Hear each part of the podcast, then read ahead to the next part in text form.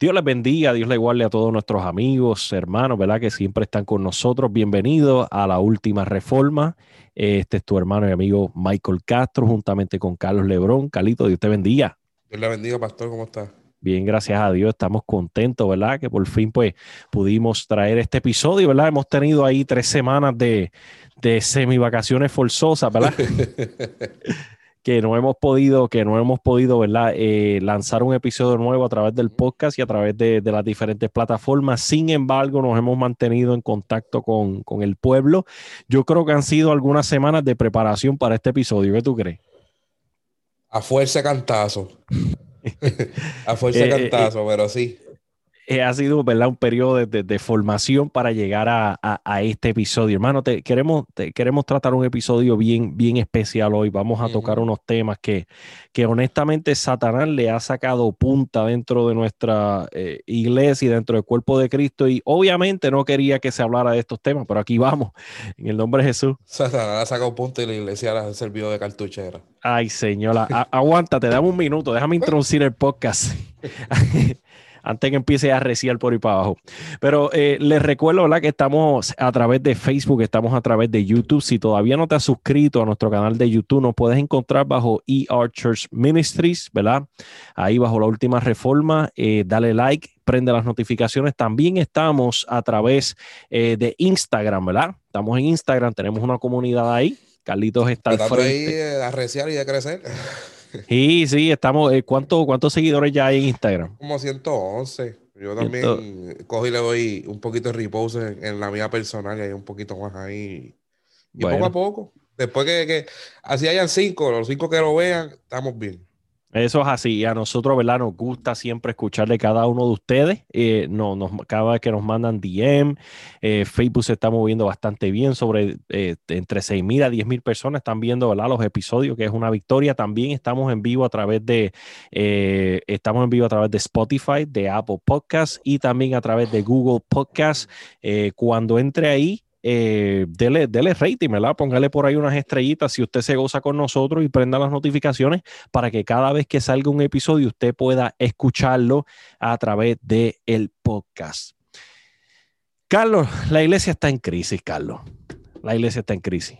El cuerpo de Cristo, el cuerpo que Cristo ¿verdad? Eh, eh, compró a precio de sangre, esto que a Cristo le costó sangre y es, el, y, es el problema principal, está el crisis, hay un cáncer, hay una plaga mm. dentro de nosotros. Hay una plaga, así mismo.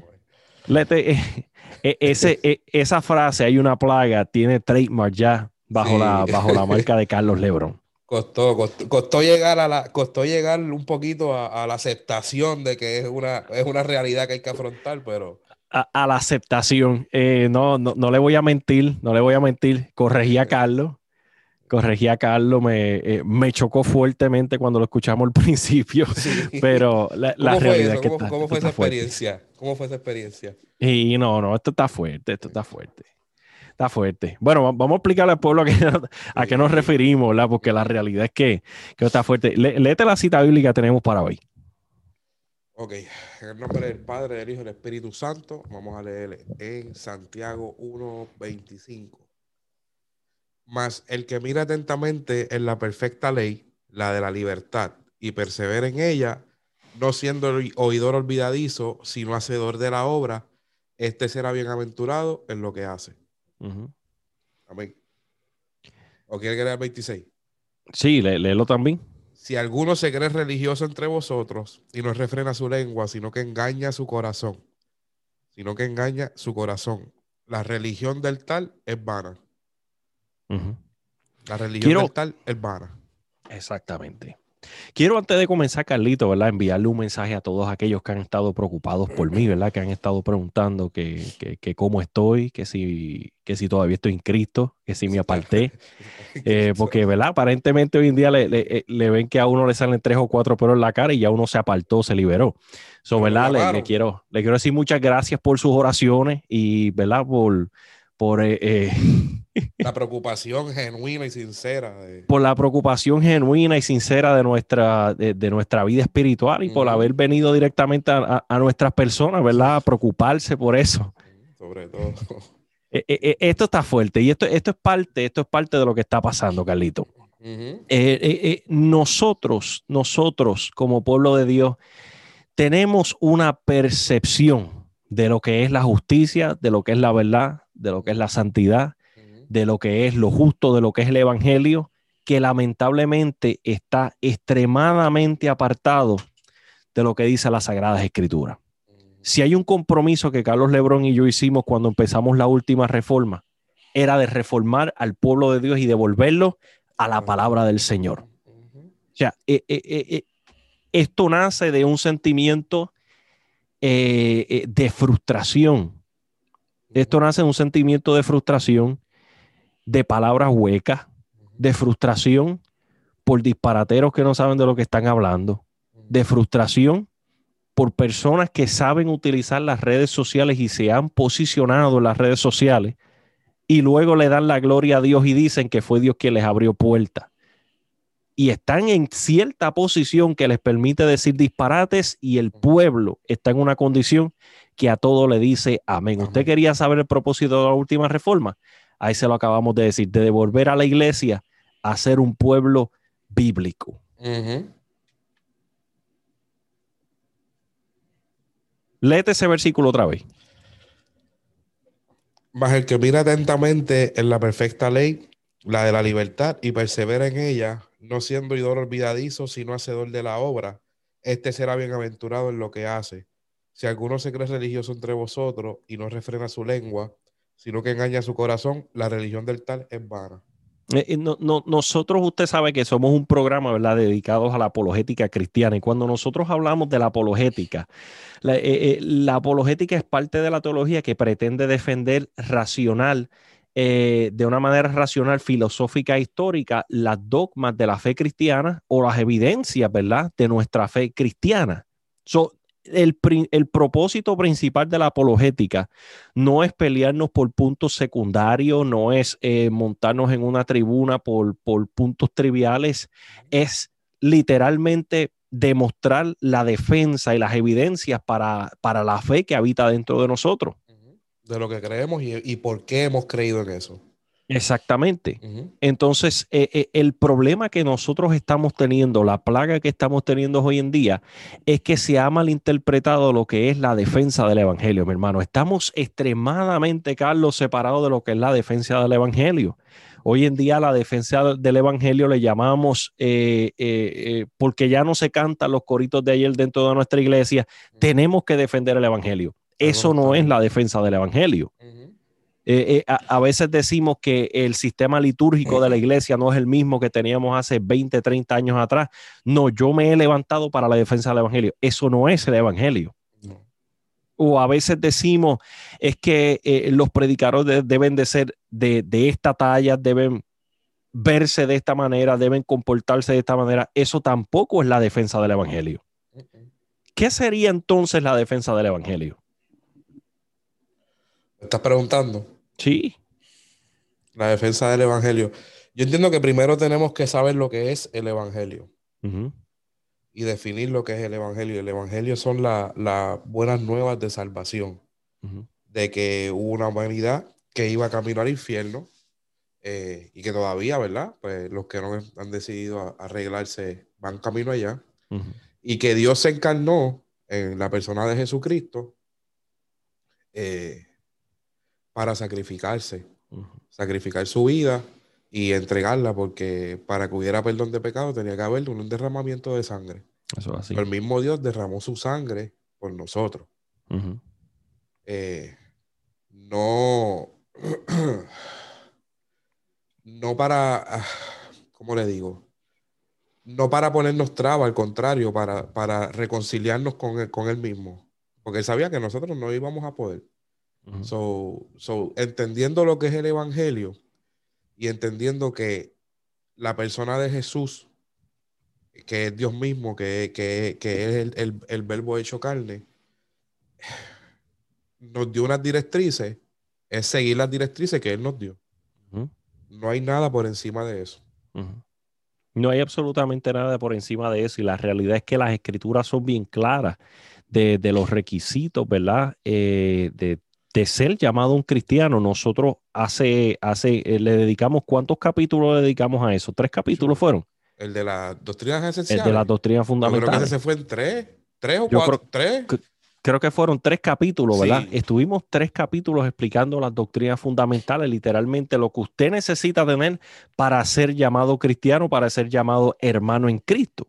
Sin embargo, con todo y eso todavía tenemos, ¿verdad? Necesidad de, hacer hincapié. La realidad, mi hermano, es que cuando nosotros miramos los diez mandamientos, cuando nosotros miramos los diez mandamientos, hay seis mandamientos dirigidos hacia nuestras relaciones interpersonales con nuestro prójimo y cuatro mandamientos dirigidos hacia nuestra relación con Dios. Caducó uno, que es el sábado, así que esto nos deja con tres.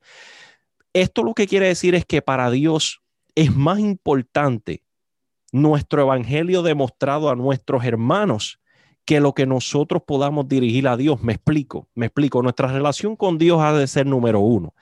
Pero de la manera en la cual yo demuestro una evidencia de mi relación con Dios es con mis relaciones interpersonales con mis hermanos. La Biblia dice que eh, cómo puedes decir que amas a Dios cuando aborreces a tu hermano y a Dios nunca lo has visto.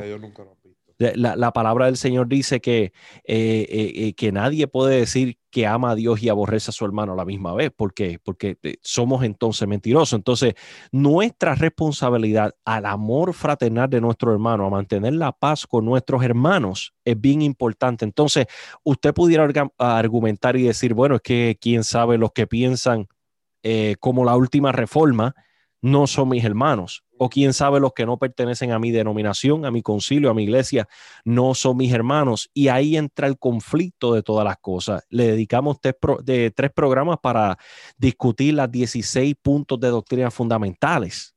Y cuando usted mire esos 16 puntos de doctrinas fundamentales, hay un montón de denominaciones, iglesias, practicando y creyendo las mismas doctrinas fundamentales que muchas veces los excluimos del cuerpo de Cristo no teniendo comunión ni amando a nuestro hermano. Ni amándonos a nosotros mismos, porque somos un cuerpo. Son no amar a mi hermano, no amarme a mí. Eso es así. Según lo que dice Marcos capítulo 12, versículo 31, y el segundo es semejante, amarás a tu prójimo como a ti mismo. No hay otro mandamiento mayor que esto, amarás al Señor tu Dios y amarás a tu prójimo como a ti mismo. So, bajo la regla de Cristo de amar a mi prójimo como a, como, como a mí mismo, eh, eh, eh, la realidad es que yo no puedo hacer hacerle nada a mi prójimo que a mí no me gustaría que me hicieran a mí. Yo no puedo tratar a mi prójimo de una manera que yo a mí no me gustaría que me trataran. entonces, vemos como en el nombre de la defensa del Evangelio, como en el nombre de la defensa de la justicia, como en el nombre de la defensa de la sana doctrina, que no es sana doctrina. La realidad del caso es que, que, eh, eh, que, es un tira y jala, que es un circo, a lo que le llamamos sana doctrina hoy en día.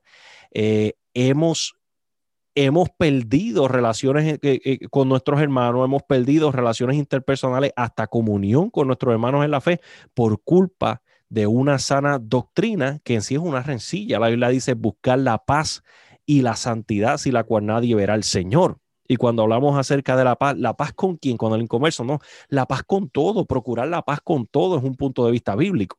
So, si mi sana doctrina no se fundamenta en la ley del amor, no es sana doctrina. ¿Te lo que te digo? Si nosotros nos vamos a Primera de Pedro capítulo 3 versículo 8, dice, finalmente sed todos de un mismo sentir, compasivos, amándonos ferventemente, misericordiosos y amigables. Mira lo que dice, compasión, amor ferviente, misericordia y amigable. Eso es todo lo contrario. No se pueden hablar. Eh, amor, de misericordia. E, e, ese es el problema, ese es el problema, que uno, uno toca, uno toca esta, e, estos puntitos, estas llaguitas, entonces uno es un liberal y uno está apartado siete veces. Otata. ¿Vete lo que te digo? Tú estás siete veces. Ese es el problema, ese es el problema. Entonces, la realidad del caso es que nosotros tenemos que aprender a, diferir lo que es y, a diferenciar lo que es un libertinaje. Eh, eh, eh, primero que todo, ¿a qué nos referimos con eres un liberal? A mí no me pregunte porque yo estoy en esa línea, así que... Eh, eh, ese, es el problema. Ese es el problema. ¿A qué nos referimos de, de, lo que es un liberal? Bíblicamente, un, un liberal es una persona que ha apostatado de la fe. O sea, e, e, en otras palabras, antes creía en el Espíritu Santo y ahora se va por ahí diciendo que el Espíritu Santo no existe. Antes creía que Cristo viene y ahora cree que no va a haber rapto de la iglesia. Antes, creía, que, Jesús era Dios. Ajá. ¿Cómo? Antes eso, antes que antes creía que Jesús era Dios y ahora no, que es un ángel, un profeta o lo que sea. Exactamente, eso es un apóstata, ¿verdad que sí? E, eso es un apóstata, de acuerdo con los socios allá, con los rabas, eh, eh, eh, el apóstata es el que usa tenis Nike, tenis Jordan, la croque y todo ese tipo de cosas, pero eso es un disparate. O sea, la realidad es que una persona que ha apostatado a la fe es una persona que se ha apartado de sus puntos fundamentales y ha quebrantado la fe. Eh, cuando hablamos acerca de un libertino desde un punto de vista bíblico, la mejor base para describir lo que es una persona liberada o libertina la podemos ver en las cartas en las siete iglesias en el libro de Apocalipsis. Podemos ver que había una llamada a Jezabel que le enseñaba a los siervos de Dios a comer sacrificado a los ídolos. Ya eso se llama libertinaje. ¿Qué es libertinaje? Pretender comer de la mesa de Dios y de la mesa de los demonios en la misma vez. Eso esta mujer decía que no estaba equivocado el que usted fuera y comiera de los animales sacrificados a los ídolos. Eso es libertinaje. Esta mujer enseñaba que usted podía cometer actos de inmoralidad sexual y todavía ser parte del cuerpo de Cristo. Eso es libertinaje. Y, no negamos que hayan iglesias que, lo practican, que practican el libertinaje abiertamente. Pero, pero el, problema está con la gente de la plaga que, que la línea, la línea, la línea finita entre lo que es el libertinaje, lo, que, lo que en realidad es el libertinaje, y lo que a ti no te gusta que consideras libertinaje. ese es el problema. Y, por eso es que nosotros queremos entrar de lleno en lo que es el tema de la apologética, porque el, el tema de la apologética nos va a dar unas leyes eh, eh, unas leyes de razonamiento por las cuales todo ser humano y todo buen expositor de cualquier tipo de tema debe de regirse. Hay unas leyes de contradicción, hay unas leyes de no contradicción, hay unas leyes eh, inmateriales que nos rigen a todos nosotros. Por ejemplo, cuando hablamos acerca de las leyes de la razón, y no quiero ¿verdad? abundar en el tema mucho porque vamos a hablar de eso más adelante, ¿qué yo estoy, qué yo tengo en mi mano? Un teléfono ¿Estás seguro? Para mí, en mi opinión, esto es una bicicleta. Para mí es un teléfono y gracias a Dios que es el teléfono que es. Usted no sabe lo que Carlos batalló para que cambiara de un... De un Android. De un Android de un Apple. No, no, hay que ser de una sola pieza. Y todavía estoy medio, medio potrón con esta decisión, pero bueno. Eh, eh, pero la, ha hecho para bien, la ha hecho para bien. Sí, bueno. Nos podemos mandar stickers. Con amor. la, la realidad del caso, Carlos, es que yo puedo matarme el día entero diciendo que esto es una bicicleta, que la ley de la razón va a decir que es que. Un teléfono. Y es una ley universal, que no es solo para los cristianos. Una ley, o sea, es una ley que universal. Es una, e, es una ley más grande que nosotros, es más grande que, tu, que tu razonamiento, es más grande que, eh, que, que la ley subjetiva desde tu propia ¿sabes? Eh, de cosmovisión, de lo que quieres creer o, quieres entender que, Exactamente. La ley del relativismo dice que pues eh, eh, yo tengo en mi verdad eso es una bicicleta y en la verdad de Carlos eso es un teléfono. Pero la realidad es que sobre Carlos y sobre mi opinión hay una ley más grande que es que e, e, es la, ley, material. la ley de la lógica. Y la ley de la lógica, que lo que dice es que esto es un teléfono, porque tiene las cualidades de ser un teléfono. Entonces, nosotros no podemos vivir el evangelio o enseñar el evangelio a interpretación. La realidad del caso es que el evangelio es objetivo y si nosotros prestamos atención a las evidencias bíblicas, el evangelio es objetivo. Que no me guste las evidencias en blanco y negro que me enseña la escritura, que no me convengan, que no eh, eh, quepan en mi organización o en mis ideas preconceptivas, no cambian el hecho de que están ahí escritas. Y de que hay que afrontarlas, ya sea aquí Exactamente. Exactamente. Eso. Eh, nosotros nos gusta hablar mucho acerca de lo que es el pecado de omisión y el pecado de omisión. El de omisión es el que, el que usted hace a sabiendo. El pecado de, de omisión es el que usted no hace.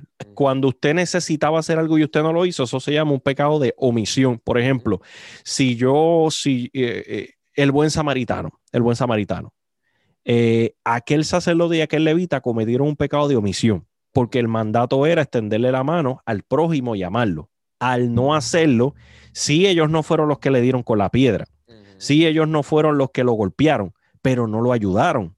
Entonces, como omitieron la justicia, cometieron un pecado de omisión. Y eso es un principio bíblico. Entonces, cuando nosotros omitimos del cuerpo de Cristo a, mi hermano, porque quién sabe no actúa eh, o no lleva el, mismo tipo de sistema litúrgico que el mío, yo estoy excluyendo a ese hermano del cuerpo de Cristo. Cuando yo le saco el cuerpo al hermano porque no es de la misma organización o yo lo trato como un cristiano de segunda clase. Y, y mira, eh, mira, Carlos, la, realidad es que nosotros no hemos pasado por esto. Se nos ha tratado como cristianos de segunda clase en muchas ocasiones. Hmm. Simple y sencillamente por, por las ideas bíblicas, ¿verdad? Eh, eh, porque muchas de las ideas pues confrontan la necedad de una persona, la ignorancia. Entonces, eso lo que crea es que se te trate como un cristiano de segunda clase.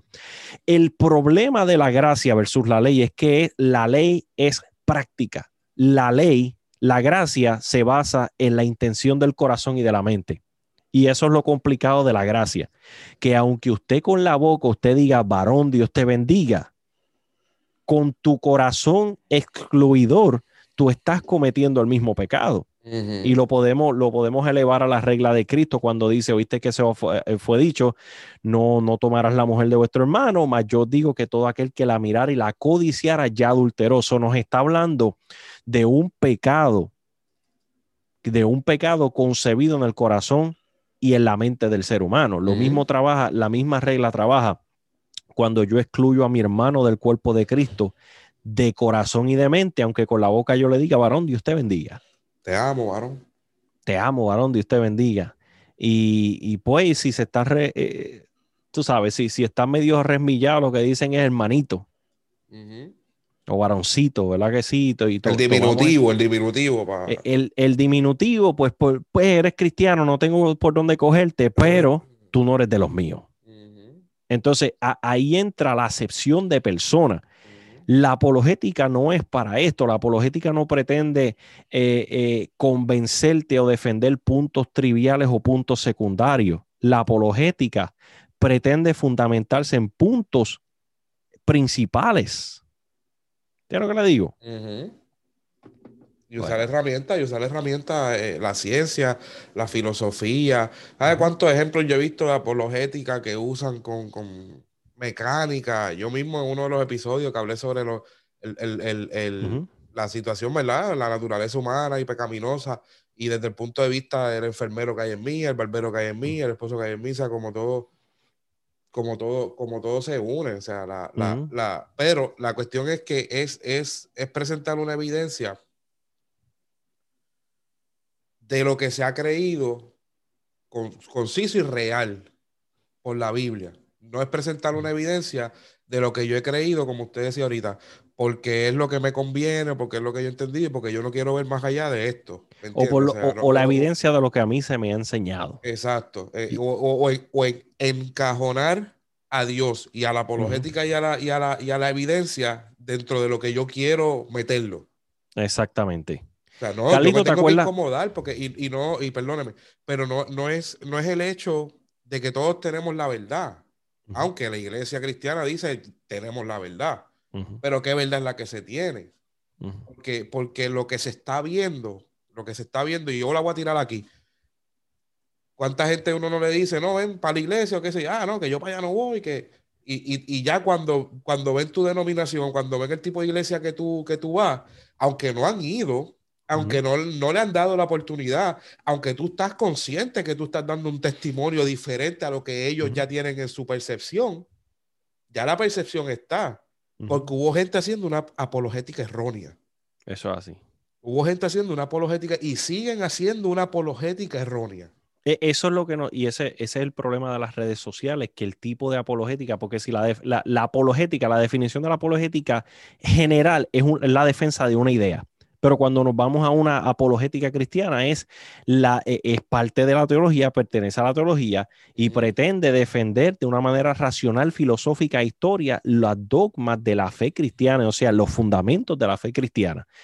Pero entonces hemos tomado un tipo de apologética, una defensa de nuestras ideas en las cuales en las redes sociales ya no predicamos la palabra, ya no presentamos evidencia de la existencia de Dios al inconverso, sino que si alguien dice soy ateo, lo mandamos al infierno. Eh, eh, eh, hermano, yo lo que quiero y amigo, lo que quiero que usted entienda es que para una persona que no cree en la Biblia, para una persona que no cree en Dios, lo que usted le pueda decir de la Biblia le es irrelevante. Le es irrelevante porque no cree. Exacto. no cree. Y el problema, e, el problema es eso, que entonces nosotros nos vemos como unos necios, porque si usted lo único, si de la única manera que usted puede comprobar las escrituras es con la Biblia dice, la Biblia dice, la Biblia dice, usted no está completo. El salmista David mismo decía, los cielos cuentan la gloria de Dios y el firmamento anuncia la obra de sus manos. Eh, el salmista David utilizó las evidencias naturales para explicar la existencia de Dios. Y la grandeza de Dios. Y no estamos diciendo, de Dios. Y perdóname que me interrumpa, pero no estamos diciendo que no es que no se puede decir la Biblia dice, porque la Biblia lo dice y nosotros creemos que la Biblia lo dice. Pero para el que no cree, eso no es suficiente. Y nosotros, y nosotros tenemos que ser lo suficientemente maduros y entendidos como pecadores que fuimos y que somos, pero que, no estuvimos siempre a lo mejor en, la posición en la, que, en la que muchos podemos estar dentro del Evangelio, que va a haber personas que sí, porque nosotros en algún momento dado no creímos, en algún momento dado no lo entendimos como era o no lo valoramos como es, ¿me entiendes?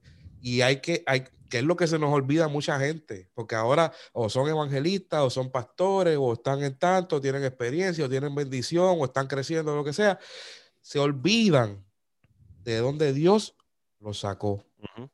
Se olvidan que en algún momento dado, si hubiesen estado en la posición que está la persona y le hubiesen, y, le, y le hubiesen salido como ellos le salen hoy en día a la gente,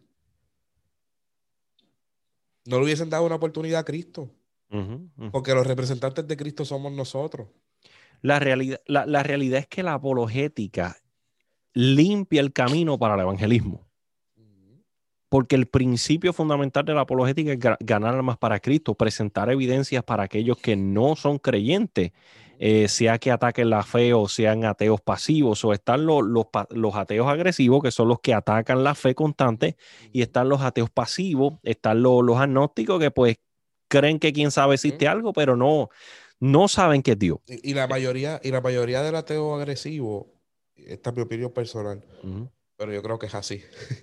Eh, la mayoría del ateo agresivo no es que ataca la, la, fe cristiana, porque es la única que ataca, no atacan más ninguna pero, pero no es que la atacan porque no creen.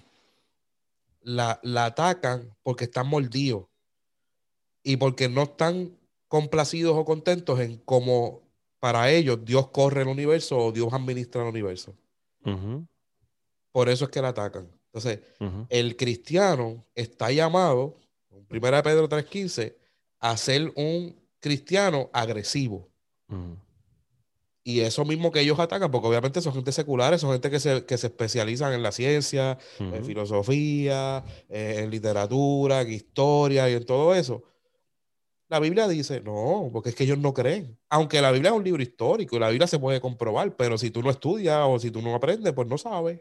No recuerda, Carlos. La Biblia no es para contender. No, y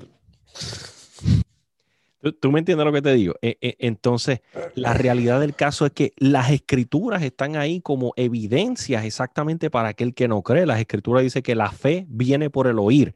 Si alguien es carente de fe, quiere decir que, quien sabe es un ateo, una persona que el evangelio le es irrelevante. Pero la fe viene por el oír, el oír de la palabra de Dios. Eh, eh, todo, eh, todo cambio de mentalidad, todo, toda conversión comienza con una palabra, con un argumento. Entonces, cuando nosotros hablamos acerca de la apologética, la apologética va a limpiar el camino, va a establecer una evidencia para que la persona tenga cierto grado de interés en la palabra. Pero ¿cómo se van a interesar en la palabra si creen que la Biblia no es, eh, no, no es relevante o fue un libro escrito por hombre? Yo me atrevería a decir que más de un 80% de los cristianos no saben presentar evidencias de la eh, veracidad de la Biblia.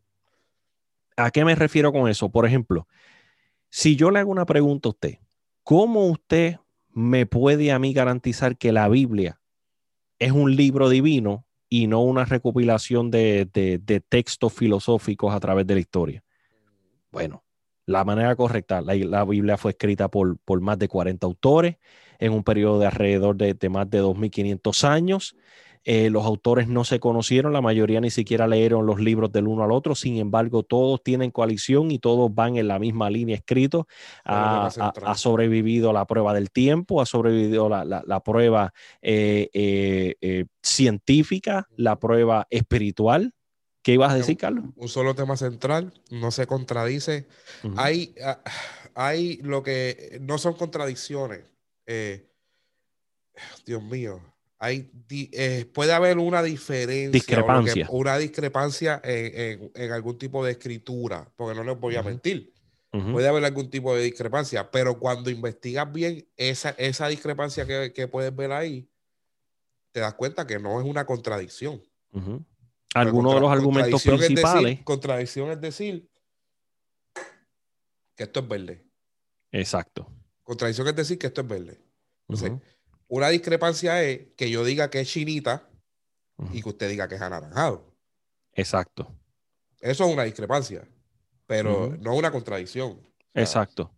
So, cuando, cuando nosotros, eh, tratando de ese tema de la discrepancia, por ejemplo, los evangelios han sido, han sido víctimas de ese tipo de ataque, de que hay discrepancia entre los evangelios. Me encanta mucho el punto de vista que toma J. Warner Wallace cuando dice de, la evidencia de un testigo ocular. Para los que no saben, ¿verdad? J. Warner Wallace eh, es un detective de, homicidio, de, casos fríos de homicidio, el cual pues se convirtió cuando puso a Cristo en una investigación e investigó las evidencias de la existencia de Dios, de, de los evangelios y este tipo de cosas, y se dio cuenta que las discrepancias en los evangelios lo que hacen es probar que los hechos son reales.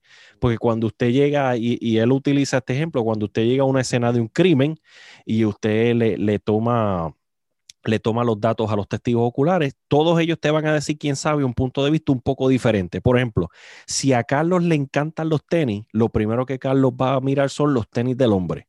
Si a mí me encanta eh, la gorra, lo que yo me voy a dar cuenta principalmente es en la gorra. Si a mí me preguntan, yo le voy a decir, no, ese hombre tenía una gorra Vans. Y los tenis, bueno, los tenis eran verdes. Y si le preguntan a Carlos, me dice, bueno, tenía una gorra azul, pero los tenis eran unos Jordan edición tal, tal, tal y tal.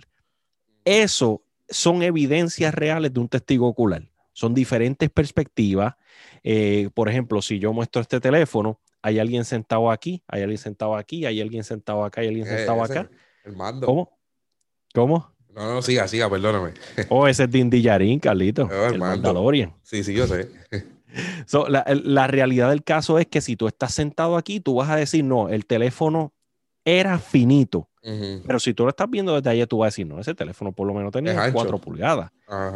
Pero si lo viras, el teléfono es pequeño y desde tu perspectiva. Y de hecho, eso es positivo para la veracidad, porque si tú tienes cuatro testigos oculares en cuatro puntos diferentes y los cuatro ven exactamente lo mismo, se sabe que, es algo que fue hablado, fue planeado. en, un, en, un, hecho real, tú estás esperando que los cuatro puntos de vista diferentes vean algo diferente o haya algún tipo de discrepancia, porque los cuatro, o sea, ¿de qué color usted cree que es la pared de fondo? Bueno, yo, yo la veo media media, violeta. sí, pero no, es azul oscuro. Y si prendo la luz de arriba, se ve negro. ¿Me entiendes? Se espera que haya una discrepancia. Es, lo mismo. Si tú ves las diferentes cuatro posiciones de los cuatro evangelios, se espera que haya una discrepancia al ser verídico porque los cuatro no están buscando lo mismo, que es lo que está diciendo. Exacto. no, no, estoy contradiciéndolo usted, lo que estoy diciendo es que el hecho de la discrepancia justifica la veracidad. Claro, exactamente. No, lo aleja, no lo aleja. Y, lo que, y lo que Jay Warner Wallace explica es eso mismo. Él explica que si los cuatro eh, eh, testimonios fueran exactamente lo mismo con detalle, dice que en su experiencia como detective dice, espérate, esta gente se pusieron de acuerdo para dar la misma versión.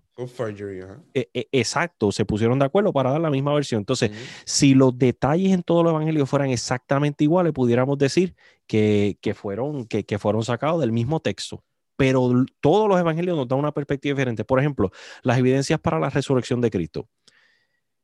Con un solo testimonio de un, testimo, de, de un testigo ocular, se puede mandar a alguien a la cárcel por un largo tiempo. Sí. Bíblicamente, la Biblia dice que por boca de dos o tres testigos. Aceptemos el testimonio en contra de un líder de la iglesia, ¿verdad que sí? Por boca de dos o tres testigos. ¿Saben cuántas personas vieron a Cristo resucitado? Sobre 500 personas vieron a Cristo eh, resucitado. Incluso el hecho de la vida de Cristo, de la existencia de Cristo, no era una teoría en los tiempos del primero hasta el tercer siglo, era un hecho. Incluso la resurrección de Cristo durante el, eh, el primer siglo era un hecho, la gente lo vio. Más de 500 personas lo vieron. No solo eso, his- historiadores seculares. O sea que tú preguntas esto en la iglesia y la gente, no, la Biblia dice. Sí, la Biblia lo dice, pero historiadores seculares y, hay, y, y- y gente que, que hacían documentos, redactaban la historia, romanos, gente que no creían, que no eran cristianos, que no estaban y que, y que vieron, tienen, eh, eh, tienen, tienen documentado la existencia de Jesús. Cuando la nosotros- existencia de Jesús, como una persona que existió, como una persona que murió de la manera que murió, como una persona que lo vieron resucitado. Eh, cuando nosotros, si nosotros vamos a, la a los evangelios, Mateo y Juan fueron testigos oculares, fueron discípulos de Jesús y su enfoque es diferente. Pero cuando nosotros nos vamos a uno de los evangelios más detallados, como el evangelio de Lucas, Lucas es una investigación de todos los, los testigos oculares de primera instancia ¿Quién era Lucas? escrito un doctor, un médico, y eso fue escrito alrededor de, de 60 años después que pasaron lo- los hechos, ¿me entiendes? Sin embargo, en su investigación dice lo mismo que, que- que lo que los primeros testigos oculares vieron, y no se leyeron los evangelios uno de los otros. ujú. Es más, Mateo, Warner Eh, eh, Wallace, yo disculpa, creo que- Marco. perdóname, yo creo que Jay Warner Wallace menciona más porque Hechos es una continuación de Lucas. Exacto. Y ni en Hechos ni en Lucas se redacta ni la destrucción del templo ni la muerte de, de Pablo. Y creo que tampoco la muerte de, de- de- Juan. Y al no redactarse, que son muertes que ocurrieron en ese primer siglo, se, se redactan muchos años antes. O sea, es como Sí. que hay una cosa detrás de la otra. Eso es así, eso es así. Si nosotros vamos, ve- vemos, a, eh, vemos a Marcos, Marcos tampoco fue discípulo de Jesús. Sin embargo, dentro de la investigación que pudo llevar a cabo, se dio cuenta que los, las evidencias estaban ahí. Me llama la atención, Carlos, que los evangelios no pretenden probar la existencia de Cristo. Los evangelios pretenden probar la divinidad de Cristo. Quiere decir, a grupos que no creían la divinidad. a grupos que no querían la divinidad, pero supieron que Cristo era una persona real y que existió. So, de que Cristo existió es un hecho, de que Cristo resucitó sobre 500 testigos oculares, lo pudieron ver en su ascensión. Ujú. So, eh, eh, eh, el que llegó tarde a la fiesta fuimos nosotros. Yo creo, yo creo que, y que, yo- y que si no me equivoco, corríjame, él no fue el único que, o sea, él resucitó, obviamente, porque él dijo que iba a resucitar, que es lo que lo hace grande. El Yo primogénito voy de a morir y yo voy a resucitar al tercer día. Y se cumplió. Y junto con él resucitaron más gente. Eso está documentado. Sí, eso está documentado. La- las tumbas de los santos, dice la Biblia, que se abrieron y aquellas personas resucitaron y caminaron por, eh, por, eh, por el pueblo. Eh, uno de los evangelios, ¿verdad? Se puede malinterpretar de que resucitaron ahí mismo cuando la tierra tembló en su crucifixión, pero la realidad es que la tierra tembló dos veces. Tembló cuando la piedra se movió y tembló cuando Cristo murió. Cuando Cristo resucitó, esas tumbas de los muertos se abrieron y el primogénito de los muertos resucita, o sea, el primero en resucitar, y esa gente se levantaron y fueron a visitar a los seres queridos en el pueblo. Volvieron a morir, pero Cristo no volvió a morir. So, las evidencias son tangibles. Usted vea lo que nosotros nos estamos refiriendo con lo que es la apologética. En algún momento nosotros hemos hablado de puntos secundarios o problemas denominacionales. Absolutamente nada. Estamos hablando de la veracidad del evangelio. Pienso que estamos en el tema del evangelio, no estamos hablando Sí, ni, no. ni de la, de la realidad objetiva subjetiva, ni, de, ni del problema que hay ahora mismo en la sociedad con, lo- con los transgéneros, de, de cómo El argumento moral. del argumento moral. No estamos hablando nada de eso, y no es que, diantre, es un montón. argumento ontológico, el argumento cósmico, hermano. Si usted, si usted, si usted quiere saber si el evangelio es verdad o no, yo les recomiendo que no sea parte de este, de este podcast. Porque lo que viene de ahora para adelante está fuerte. Sí, no, sí, si quiere quedarse ahí en la cajita y, y- Sí, sí, no, sí, ¿verdad? Me- Carlos, ¿tuviste, ¿tuviste Waterboy? ¿Te acuerdas de Waterboy? claro, ¿Te 70 acuerdas cuando- veces. ¿Te acuerdas cuando... Yo creo que la he eh, visto más veces de las veces que estoy descarriado.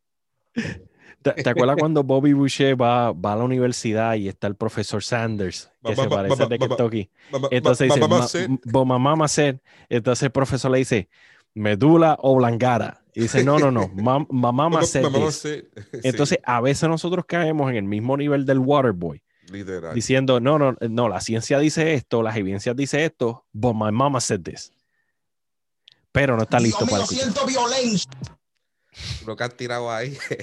Eh, Porque, eh, uh, nos vemos iguales. Sí, es triste. Entonces, no, tú sabes, fuera de vacilón. Lo triste es que el que nos ve de afuera, porque mira, llega un punto que uno dice, Dios mío, Señor, o sea, pero uno mismo, o sea, porque es una lucha, es una lucha, o sea, y, y es por todos lados, la- es, es más, es más lo rápido que se extiende la plaga a, a lo que se, a lo que se encuentra la cura. Entonces uno dice, Señor, uno se va a orar y uno dice, Señor, estoy mal, háblame, qué sé yo, pa. Y cuando tú abres la Biblia, tú, tú abres la Biblia, literalmente, yo he sabido, pastor, delante de los ojos del Señor, Señor, en aflicción, porque la, la realidad es que, es que, es que duele, duele uno ver que Dios mismo se hizo carne para morir por nosotros, para que, para que la gente... eh, Toma el evangelio por tan poco, ¿verdad? toma el evangelio por tan poco y se crea tanto. Ujú. Entonces, entonces nos creemos, adoptamos la, la- la teología católica de que, que, ¿verdad? Con respeto, de que Pedro es el que tiene las llaves del, del cielo. Entonces, la gente se cree que tienen la llave del cielo y están como que quién entra y quién no, quién entra y quién no. Ujú. Y la realidad es que duele. Entonces, uno, tú te tiras en oración y cuando vas y lees, ¡pam! te encuentras con la palabra. Vas a Ujú. Colosenses y te encuentras con esto. Y vas a Tesalonicenses y vas a Timoteo y vas a... Porque yo- no voy a ir a Levítico porque yo no vivo en la ley. Lo respeto, es Biblia, es real. Pero habla de leyes ceremoniales para el, pueblo de Israel en el tiempo para allá, en el desierto. y leyes morales para nosotros. Entonces, el Para problema es que nosotros hemos mo- santificado. Leyes morales. Pero, pero allá nosotros encontramos la sombra de lo que había de venir. ¿Qué es lo que había de venir? Cristo. ¿Dónde está Cristo, la? De, perfección. Mate- de Mateo para adelante. Pues obviamente uno va. Entonces cuando tú encuentras esto, eh, eh, es triste, es triste porque está ahí. Está ahí. Entonces la plaga sigue creciendo. Cristo se sigue acercando. El día, el día está más cerca que nunca. La sociedad se está derrumbando. Ujú. O sea, la sociedad, ahora yo hablaba con, con, con Jay los otros días, yo le decía, esto aquí se está poniendo malo y lo más triste es que obviamente mientras uno esté aquí, uno tiene que buscar la- el beneficio de uno y de su familia. Y es que no hay para dónde correr, no hay para dónde correr, porque todos, yo- todos, yo todos estoy- los países, estoy- mira, la ideología de género está en todos lados. Mira, Ahora yo mismo estoy en- uno de los estados más liberales y Carlos está en uno de los estados más conservadores. Yo estoy en New Jersey, Carlos está en Miami. Sin embargo, el problema nos ha atacado a los dos. Ha Hombre, atacado a la no, Florida y ha tocado a New Jersey. ¿A dónde nos vamos a esconder? No, no, y, y yo decía, Dios mío, pues mira, quién sabe, Canadá. Ahora mismo en Canadá, pastor, yo, yo lo compartí en estos días, hay y, y, ¿verdad? Y, y la persona que sale en el post es un calvinista y no, no es que apoyo todo lo que él dice. Ujú, Pero pues la persona estaba en el reportaje, ¿qué voy a hacer? Hay una iglesia en Canadá que están callados, re- eh, eh, congregándose debajo de la tierra, escondidos. Porque tú sabes que en el norte hay basement. O sea, ujú. obviamente, pues me imagino que es una casa inmensa, o- pero están escondidos congregándose por la persecución que les tienen. Mira, de que la policía les pusieron reja, reja pusieron alrededor de la reja a la iglesia. En el 2021. Y una iglesia cristiana, pero eso no pasa a una iglesia musulmana, eso no le pasa a los testigos de Jehová, eso no pasa a una iglesia católica. ¿Qué nos dice esa evidencia? ¿Que dónde está la verdad? Entonces la gente, la plaga, falda y pantalón. Falda y pantalón. Mira, como le dejaron saber a usted, usted está, usted está en Cristo, que lo veo con la barbita. O sea, no.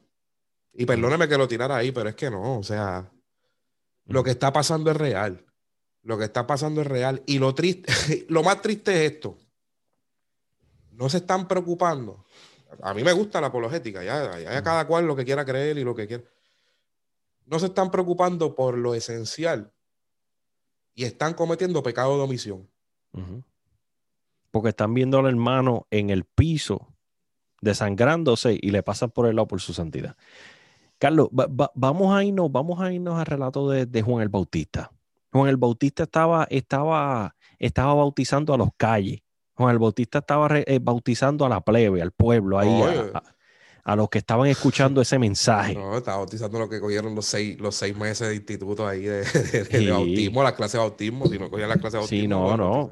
Mira, mira lo que pasó. Y en la predicación, mientras Juan el Bautista, porque nos gusta decir mucho en los mensajes, generación de víbora. Mira, usted no sabe ni lo que usted está hablando. Si, sí, sí, es Juan el Bautista quien la hablaba, era usted. ¿Sabe por qué? Porque mientras Juan el Bautista estaba bautizando y Dios estaba haciendo lo que estaba haciendo, allá arriba en la montañita estaban los fariseos así, vestiditos de blanco, analizando ese montón de pecadores en santidad y se vira Juan el Bautista y lo señala a ellos, le dice, generación de víbora, ¿quién les dijo a ustedes que iban a escapar del juicio venidero? Hmm. Hacer obras dignas de arrepentimiento, esto también es para ustedes, ustedes no van a escapar de esto por, su, por sus vestiduras largas. Ustedes no van a escapar del juicio que va a venir porque viven la vida en la iglesia metidos siete días a la semana. Ustedes no van a escapar porque, mira, los fariseos llegaron a tal punto, Carlos, que caminaban mirando para arriba o para abajo y les llamaban para los tropiezos para no ver a las personas en pecado y para no ver a las mujeres. A ese nivel llegaron. Sin embargo, eran capaces de pasarle por el lado a un samaritano golpeado y seguirlo por ahí para abajo. Esas son las cosas que nos van a costar la salvación.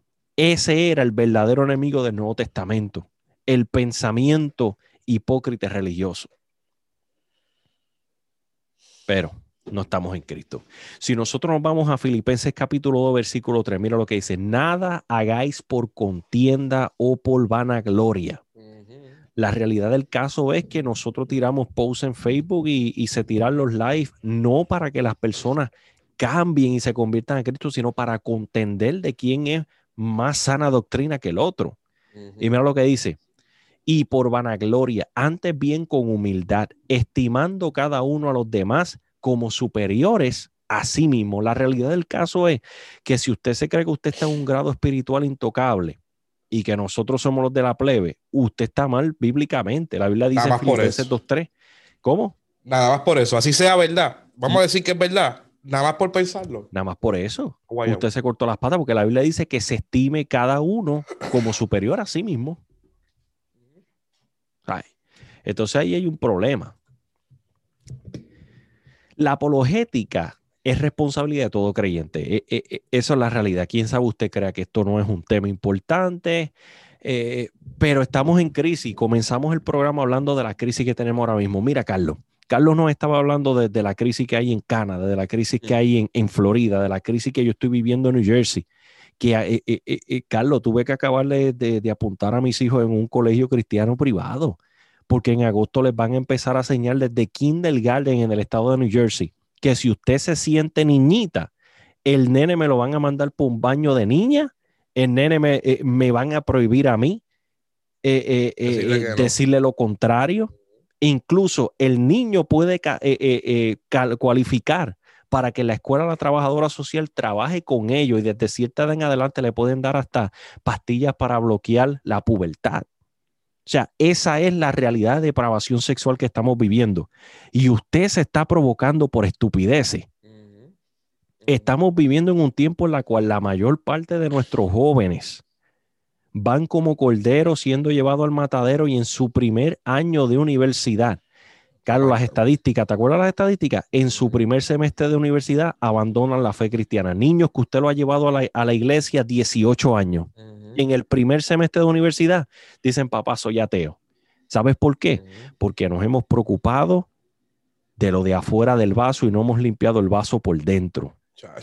Y eso es problema suyo y eso es problema mío, porque en un, eh, en un tiempo fui parte del problema. Eso es problema de todos nosotros y estamos cosechando lo mismo que sembramos. Eh, eh, estamos hablando de que de, las luces que, que, ponen en las iglesias y nuestros niños no entienden ni papa en los cultos porque ¿qué, ha pasado en nuestros países? Ha tenido que haber una, una migración global y nos hemos tenido que mudar a otro país. Sí, nosotros como adultos hablamos, hablamos español y damos los cultos en español, pero todos tenemos a la niña, a los jóvenes que hablan inglés ahí tirados. Yo doy gracias a Dios que en mi iglesia, en mi iglesia, por lo menos tienen una, una de las de eh, jóvenes que, que, es la que traduce el, el, Es muy importante. Y, muy sí, uno siempre trata. O sea, yo me acuerdo, hace, no hace mucho, Jaylin tuvo que traer una reflexión a los niños y la, prácticamente la hizo en inglés para los niños, nos tradujo a nosotros. Eso es muy importante. Español. Porque es, es, muy importante, es lo que viene subiendo, esa es la base de, la, de, la, de, la, de, la, iglesia, esa es la base de la sociedad. Porque ya nosotros estamos, ¿verdad? Ahí, ahí, pero ya mismo vamos para abajo. Porque eh, los más robustos es de 70 y los más robustos de 80, ¿me entiendes? O sea, y, y, se han olvidado y todo es... Este programa yo creo que cambiarle el nombre al desahogo. Pero, pero todo es, todo es eh, eh, servicio, servicio, o sea, por los días, los, cultos. Sí, no servicio hay, que, ir al culto. Al adicto y al necesitado. No, no, no, es servicio. Liturgia. no, hay que ir al culto. Y sí, hay que ir al culto, pero entonces vas al culto y, y todo es un culto al hombre. tú, tú, ves estos cantantes que están saliendo hoy en día, los que cantan adoración no los podemos escuchar porque esa gente son unos apóstatas. Y entonces tenemos que escuchar los que las alabanzas son para el humanismo. Yo me siento, yo esto, yo lo otro, porque si tú escuchas muchas de las alabanzas son así. Yo y mi batalla, yo y mi batalla, no, no enaltecen a Dios. No, una, no es una, sí, no, Dios me rescataste, sí está bien, yo sé que me rescató en la cruz, no en tu alabanza. O sea, y ese es mi pensar, eso es algo bien personal pero, pero entonces no, no, se le da una base a los jóvenes, no se le da base a, a, los niños. El culto de niños es el más vacío. La escuela bíblica no se enfatiza. Cuando se enfatiza no, no, es, eh, no es una escuela bíblica con los problemas sociales que hay hoy en día. Pues yo me acuerdo que se lo dije, no sé si fue en el primero o en el segundo episodio. Y me gozo porque por lo menos la iglesia que estoy asistiendo, gracias a Dios, esos hermanos de la escuela bíblica, eso se da bueno de verdad. Se da bueno de verdad y son gente bíblica y son gente que están conscientes de lo que está pasando. Y viene algo por ahí, se habló con el pastor, viene algo por ahí chévere, pero no se enfatizan los problemas sociales. Entonces tenemos, lo voy a decir, tenemos casas rotas. Tenemos, si, si las familias, si, si los hogares están rotos, la iglesia está la iglesia rota. está rota. La iglesia está rota, porque todo es debajo de la alfombra, debajo de la alfombra. Entonces, no solo eso. ¿A dónde vas a ir? Porque el, evangelio que te están predicando, usando una, una, apologética errónea, porque están defendiendo lo que ellos dicen que es. Están defendiendo el punto que ellos creen que te va a llevar al cielo, cuando la realidad es que, que que no es lo relevante ahora mismo. Que, Carlos, tú estás hablando de una iglesia enferma. Tenemos una iglesia que hay un gran porcentaje de adictos a drogas. Escucha bien. Meter, eh, porque meterte, droga no es, inyectarte el bejuco, meterte droga es no poder dormir sin la Xanax. Es. Zumba, espérate, espérate, espérate. No, tú tienes que entrar al varón. ¡Wow!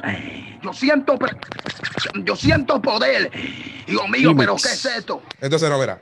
Arrecia y arrecia. Dios mío, siento violencia. Adicto a droga, te lo, te lo dice una persona y yo te lo puedo decir, yo me considero que yo lo fui. Porque yo tuve mi pasado. Adicto a droga es que no puedes dormir sin la Xanax, sin la Solof, sin la Clonopin. Te lo dice un enfermero que sabe la lista. Es una adicción. es que no duermo, que no duermo, porque es que. Y la Biblia, y la Biblia ahí en, el- defiendo- en la gaveta, en el counter, porque los veo en el hospital, con la. Biblia en el counter cerrada. No, tráeme la clonopin, porque es que si no, mira que el doctor no. No, no, no, la clonopin, porque si no, no temblando de la puedo adicción dormir. a droga. Hermano, tenemos una iglesia, tenemos una iglesia en la cual 60% dijo que experimentaba la depresión en, en- en el último año. ¿Usted sabe lo que es eso? Eh, eh, hermano, esto es una crisis terrible, Carlos. Esto es una crisis terrible. Tenemos gente en depresión, tenemos un problema, una crisis de divorcio terrible en nuestras congregaciones. Y el problema es que, que, que se divorcian y vamos por ir para adelante. Y sigue casándote por ahí para Va- abajo. vamos, eh. vamos a seguirnos casando mientras seguimos juzgando a aquel y a aquel por lo que se visten, pero no vemos mi vida moral. Ve- ve- vemos relaciones extramaritales, vemos el problema de la homosexualidad dentro de las iglesias, vemos, vemos el problema de eh, eh, eh, gente hasta dándole a su pareja, pastores dándole a las parejas. no hay, no hay congresos o campañas de, vamos a decir, la apologética, que es lo que estamos hablando, o de, o de, qué sé yo, que para los jóvenes, cómo afrontar la sexualidad o el deseo sexual o, en lo que llegas al matrimonio o, lo que, o, o- o conferencias matrimoniales.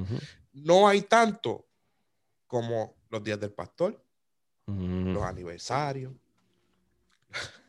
Te fuiste. tengo, es que tengo que tengo que decirlo porque no es que no es que sea malo, porque no es que sea malo. Ajá. Los pastores, los pastores que trabajan, que hay que, oye, hay que reconocerlo, Sí. hay que reconocerlo. Pero se ha vuelto, tú, tú sabes, Pero, pero se ha vuelto, se ha vuelto un, se ha vuelto un circo, se ha vuelto un show y un culto al hombre, porque algo es hacerle una, una- un reconocimiento, ¿verdad? Y no me malinterprete, porque yo no soy nada, yo soy un simple cristiano que quiere llegar al cielo. Pero yo, yo estoy, yo, a veces da miedo, a veces da miedo invitar gente que no, que no son cristianos a iglesias a ver esto, porque la realidad es que no es la necesidad. O sea, eh, eh, ¿cuánto, ¿cuántos más? Mira, yo tengo amistades que, que, que antes de decir, ah, yo tengo amistades que antes de decir te amo, lo primero que le pasa por la mente es un divorcio. Y la palabra divorcio está ahí, pero tocándole la puerta. Carlos, eso, eso es una palabra que desde que yo me eh, casé, yo me comprometí a no decirla. Preguntar a oye, primero muerto. Y no, ¿verdad? Porque Y, Y, y no uno tenemos- trata, mira, y hay, y hay problemas, hay problemas, y, perdóname, aquí lo dejo. Hay, hay, hay problemas eh, porque es, es una sociedad enferma, hay presión por todos lados, la economía, la familia, esto, lo otro. Hay ayuda, hay muchos consejeros cristianos. Entonces, la iglesia ha llegado a un punto que no ha sabido diferenciar, porque ahora mismo, por ejemplo, si vamos a traer un tema sobre la ideología de género y el aborto y todo esto, yo sin miedo alguno te recomiendo a Agustín Laje. Yo te lo recomiendo porque es que eso, no es eso es lo que cristiano, él estudió. pero maneja, pero es amigo, es amigo del evangelio amigo maneja del el- el, tema bien. Y es un conservador y es una persona que es, eso es a lo que él se dedica, ¿no? Pero entonces la iglesia se cohíbe de un recurso tan importante. No, porque no es cristiano. No es de El, mi el- problema. Carlos, Entonces, el problema es que nosotros hemos hecho una burbuja y hemos pretendido como que los problemas de afuera no nos están tocando cuando los tenemos metidos en nuestras congregaciones. es más, yo creo que entonces- salen de adentro para afuera. Entonces, este, ca- campaña de dama, campaña de caballero, culto de dama, culto de caballero, día del pastor, día del pastor, día del pastor. Yo puedo hablar de esto porque yo fui pastor. Eh, eh, reconocimiento ahí aquí. Pintando papelitos. Y, y- y los nenes pintando el arca de Noé, los nenes pintando un dinosaurio en la iglesia. ¿Usted se cree que con esa porquería usted va a proteger a su niñez de lo que le está dando el culto? Usted se cree, eh, mira, Carlos, nosotros tenemos que voltear los departamentos de educación cristiana al revés. Hay gente que no están capacitada para darle clases de escuela bíblica a los niños. Mira, pastor, pero y, y- mira, ma- matemática simple. Yo no sé si ya las escuelas empezaron ahí presencial. Yo creo que algunas sí, sí, ¿verdad? sí. Ok. Sí. Un niño está en la escuela. Yo a veces salgo de, cuando salgo del trabajo que vengo por ahí a las siete y media, yo los veo ahí esperando el bus. Yo me acuerdo que mis primas ya desde las 6:45, 7, yo creo que se iban para la escuela. De 7 a 3 y media, 4. Hay veces que hasta 5, depende de los programas o qué sé yo. Están en la escuela. Ellos están recibiendo. Ellos lo que están recibiendo es mundo. Una indoctrinación de horas. ta. Entonces, en el teléfono, lo que están recibiendo, eso es Porque todos los artistas que siguen tienen una idea bien izquierda o tienen una idea bien, ya tú sabes, para el otro lado. Eh, eso es ahí, ahí, ahí, ahí. Entonces, ¿cómo tú vas a resolver eso? No, pues vamos a darle más culto, cuatro cultos a la semana. Sí, cuatro cultos de una hora y media. Sí, pero ¿qué tú le estás dando en el culto? O sea, tú le puedes dar los siete días a la semana, le puedes dar un culto una hora y media, dos horas y media, pero ¿qué le estás dando en el culto? ¿Qué es lo Estoy que tú le estás capacitando, enseñando? estoy capacitando a los padres para contestar estas preguntas. Estoy dando un seminario de capacitación desde apologética para, para la ideología del género y todo este tipo de cosas. La realidad pero- es que no. ¿Qué seminario, qué seminario, qué capacitación van a dar? Si, no, si ni siquiera mantienen a la familia unida.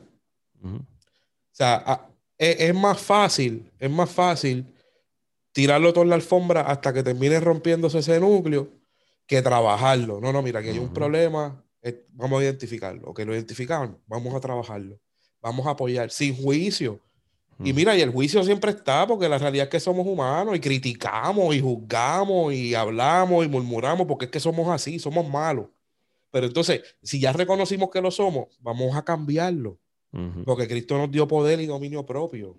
Vamos a trabajarlo, vamos a orar, vamos a ayunar, vamos a leer, pero vamos a ir trabajando, como dicen por ahí, orando, pero con el mazo dando.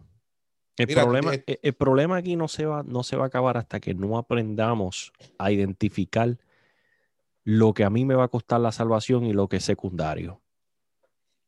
A ver, e- e- e- esa es la realidad. En iglesia, ¿en qué nosotros estamos gastando el tiempo?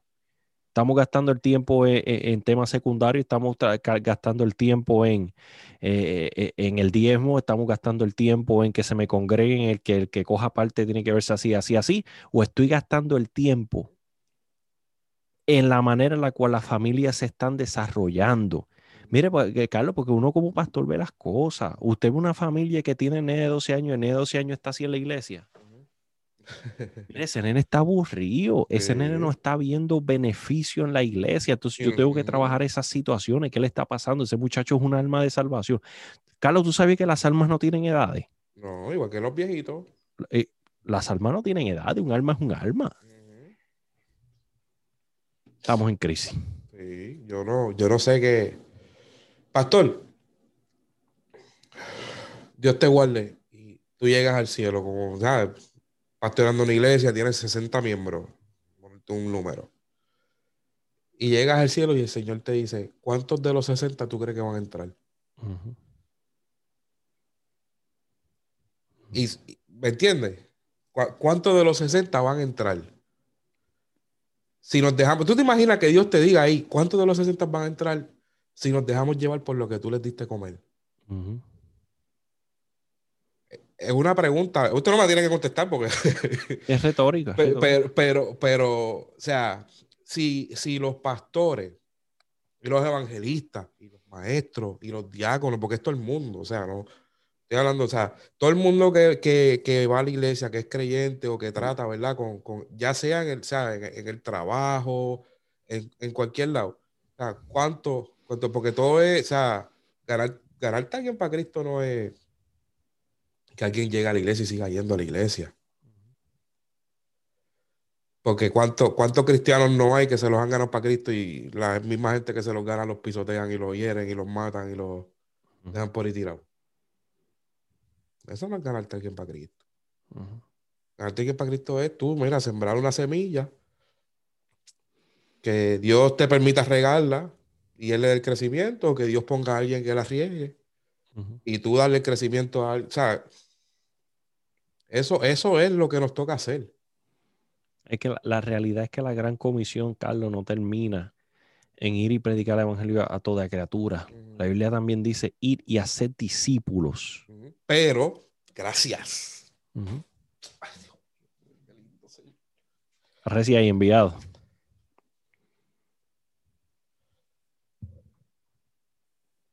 Porque el que se enaltece será humillado y el que se humilla será enaltecido. Mas hay de vosotros, escribas y fariseos hipócritas, porque cerráis el reino de los cielos delante de los hombres, pues ni entráis vosotros ni dejáis entrar, entrar a los que están entrando. A los que están entrando les están bloqueando la entrada. Ujú. Hay de vosotros, escribas y fariseos hipócritas, porque devoráis las casas de las viudas y como pretextos hacéis largas oraciones, por esto recibiréis mayor condenación.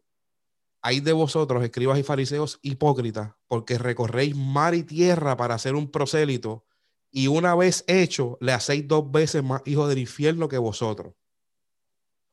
Hay de vosotros, guía ciego, que decís, si alguno jura por el templo, no es nada, pero si alguno jura por el oro del templo, es deudor. Y por ahí sigue. Pero me llamó la atención cuando dice, porque recorréis mar y tierra para hacer un prosélito, a un estudiante. Y una vez hecho, le hacéis dos veces más hijo del infierno que vosotros.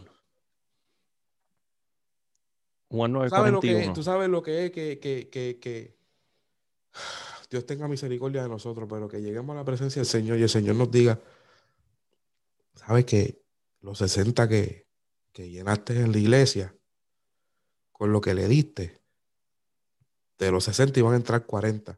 Los 40 los hiciste dos veces más hijos del infierno. Dos veces más hijos del infierno. ¿Sabes? Yo, yo he visto y esto lo estoy, lo he experimentado de primera mano. y, este, y, es, que, es que la iglesia tiene que empezar a. Nosotros tenemos que elevar la barra. Nosotros tenemos que empezar a reclamarle a los que están en puestos de autoridad, sean maestros, sean evangelistas, sean pastores aquí hay que prepararse, aquí hay que ser responsable con la palabra del Señor. Mientras nosotros sigamos comiendo la porquería que sale de la boca de los evangelistas hoy en día, el, relajo va a seguir. Mientras nosotros sigamos diciéndole amén a la prepotencia de la pastoral hoy en día, el, problemita va a seguir. O sea, nosotros tenemos que elevar la barra, Carlos. Eh, eh, eh, mira lo que dice Juan 9:41 para terminar, lo, lo, vamos a dejar por aquí. Dice, Jesús les dijo, si fuerais ciego, no tendrías pecado, mas ahora porque decís, vemos, vuestro pecado permanece. ¿Sabes cuál es el problema? Que esta gente se ha montado en la de ella y han creído que ellos están bien. Y dice, por cuanto decís, vemos, vuestro pecado permanece. Cuando, cuando yo no paso mi perspectiva por el, por el, por el panorama bíblico, o sea, ¿Cuántas personas, porque se ven como yo quiero que se vean, les dejamos pasar 25 mil pecados? Y a mm. quien queremos corregir es al que, se, al, que todavía no se ve como yo quiero que se vea. Arrecia y arrecia. Mira, yo, yo, he visto eso, los dejamos en el puestecito y sabemos que están torcidos. Gente que ni son cristianas, pero que cantan bonito, los dejamos en su posición porque yo no quiero que se me vaya la gente. No, ese es pianista, no me lo toques y, y, van camino al infierno. ¿Y qué dice la ley? Que el maestro acarrea doble juicio. Esto, esto, no es un problema de, de, de estar, de, de estar en, lo correcto, esto no es un problema de tu opinión versus la mía, esto es un problema de salvación. ¿Por qué es el compromiso aquí con la apologética y la defensa del Evangelio? Porque esto es un problema de salvación. Aquí el negocio son las almas. Aquí no estamos haciendo una apologética para ganar argumento ni para probar que nuestro punto es cierto y, aquel es torcido. Aquí el problema son las almas, Carlos. Ahí, es una plaga, pastor. Es un, cáncer, es un cáncer. Yo, mira, no, hace mucho, no hace mucho, y perdone porque sé que quería terminar. Eh, vi un post. Yo creo que fue el, siguiente día de nosotros haber hecho un episodio no, me acuerdo qué episodio fue, creo que fue el de la gracia. Fue, vi un post. Y el post tenía como 12, como 12 versículos bíblicos, algo así como 8 o 12 versículos bíblicos. Y todo, y todo, mira como, como lo, que, lo que es usar mal una apologética. Y los 8 o 12 versículos, yo dije, wow, estoy apartado. Yo estoy apartado. Y yo dije, no, pero yo no puedo con esto. Y yo fui a la Biblia y yo busqué mis mi 8 o 12 versículos. Y literalmente el contexto y lo que el expositor, que en este caso mayormente era Pablo, Pedro, Juan, los testigos oculares, en Mateo pues obviamente hablaba de las cosas que dijo Jesús. Decía, literalmente, era contrarrestando el pensamiento de esta persona. Totalmente. Eso era un flip ahí, uh, un 180. Yo dije, pero, pero tendremos, tendremos la misma Biblia. Porque el espíritu es uno. se supone que que, que estemos leyendo lo mismo. Se supone que estemos, ¿verdad? O no sé si, si era yo. Y es un cáncer. Colosenses capítulo, que lo compartí contigo. Vaya el Colosenses 2, el capítulo, 3. capítulo 4, versículo 10 creo que era, que decía, en la salutación final nos habla de un Jesús llamado el justo, el cual aunque era de la circuncisión, supo poner al lado su perspectiva para juntarse en el ministerio con Pablo por amor a las almas.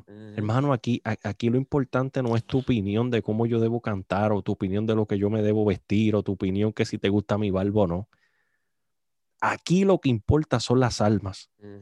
Según Colosenses capítulo 4, si no me equivoco, el versículo 10 dice que Jesús llamado El justo, no, no Jesucristo de la cruz, no, otro discípulo, Se lo leo. que era de la circuncisión. Léelo. Sí. Desde el versículo anterior que habla de Bernabé y de Marco. No, es el es- ah, bueno, sí, porque es el 11. Sí. Ok, Aristarco, que lo voy a leer en, en traducción viviente Dale. para que los que no están acostumbrados al- a la Reina Valera, pues. Aristarco, quien está en la cárcel conmigo, les manda saludos y también los saluda Marcos, el primo de Bernabé. Tal como ya se les indicó, si Marcos pasa por allí, hagan que se sienta bienvenido. Jesús, al que llamamos justo, también envía saludos. Ellos son los únicos creyentes judíos entre mis colabora- colaboradores. Trabajan aquí conmigo para el reino de Dios y qué consuelo han sido para mí.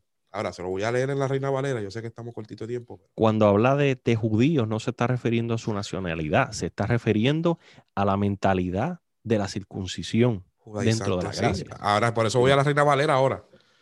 Aristarco, mi compañero de prisiones, os saluda y Marcos, el sobrino de Bernabé. Aquí dice sobrino, ya dice primo, pero es lo mismo cuando decían el padre y se refería al abuelo en el Viejo Testamento. Que el que quiera, podemos coger una clase de eso. Ujú. Acerca del cual habéis recibido mandamientos, si fuera Eh, vosotros ahí, recibirle.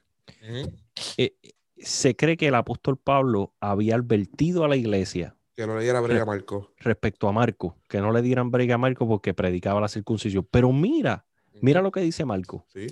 Aristarco, mi compañero de Pablo. prisiones, os saluda, y Marcos, el sobrino de Bernabé, al cerca del cual habéis recibido mandamientos, si fuera vosotros, recibidle. O sea, como quien dice, denle, de, o sea, denle el break o ábranle la. Permítanlo entrar en el altar, ¿me entiendo? Eso es mi reloj. Dele en parte. Ajá. Y Jesús, llamado justo, que son los únicos de la circuncisión que me ayudan en el reino de Dios y han sido para mí un consuelo. Son los únicos dos de la circuncisión. O De sea, la circuncisión que supieron mirar más allá de lo superficial y vieron la misión mayor que es ganar almas para Cristo. ¿Cuándo vamos a llegar a ese punto, Carlos? Aquí, aquí la reforma no estamos tratando de decir que nosotros somos los de la verdad y que usted, y que usted no. No, no, no, ese- eso no es lo importante. Aquí lo importante es que usted es mi hermano y yo lo miro a usted como usted es mi hermano. Y si usted no me mira de la misma manera, usted va camino al infierno. No, y que, y que, mira, yo aquí no estoy, eh, ya, hablo de mi punto pe- personal, Ujú. En, en este programa, que es la última reforma slash desahogo, no, no estamos pidiendo, ¿verdad? Eh, sé como yo, eh, Eso no es, eh, esa no no es que sea, no es que corras como yo, no es que, no es que ahora, ¿verdad? Si tú crees en algo y como llegué yo, estoy en tu vida o lo que sea, que, que hagas todo lo que sea. No, no, no, no, no, no, no, no es eso. No es eso.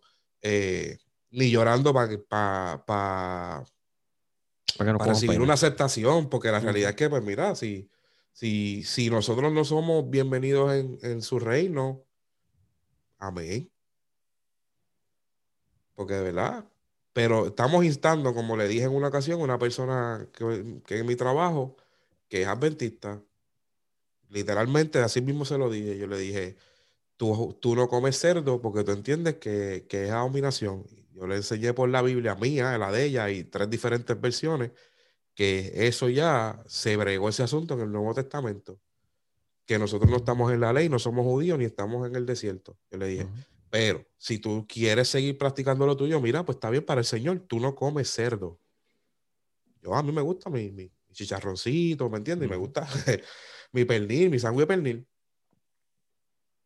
El hecho de que tú me estés diciendo a mí que yo voy para el infierno, te está mandando a ti para el infierno.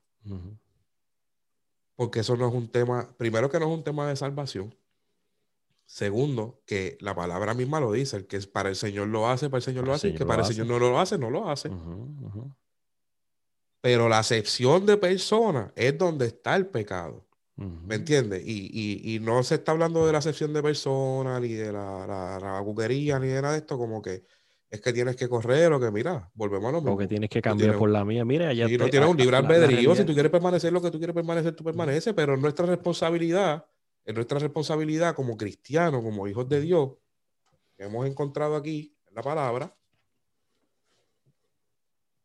que tenemos que tener una comunión y tenemos que trabajar para un solo cielo, Así. para un solo Señor, por una sola salvación. Ya. Y la realidad Ya. del caso es que todos vamos, si, si usted llega con ese pensamiento, la realidad del caso es que todos vamos para el mismo cielo. Y aunque aquí en la tierra hayan cristianos de primera, segunda clase y usted haga esa sección de personas, ante Dios, Mira, es tan, es tan.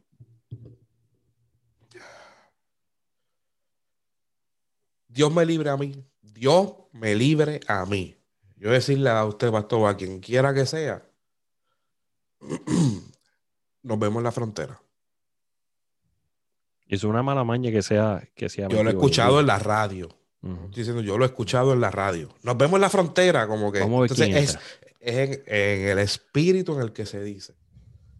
Porque yo entiendo yo que si yo le digo a usted, Michael Castro, nos vemos en la frontera, como que vamos a ver que para que tú veas que yo voy a entrar, yo me estoy alegrando de que, para mi perspectiva, tú estás perdido. Analiza, analiza ese comentario. Porque te crecen tres pelos en la cara.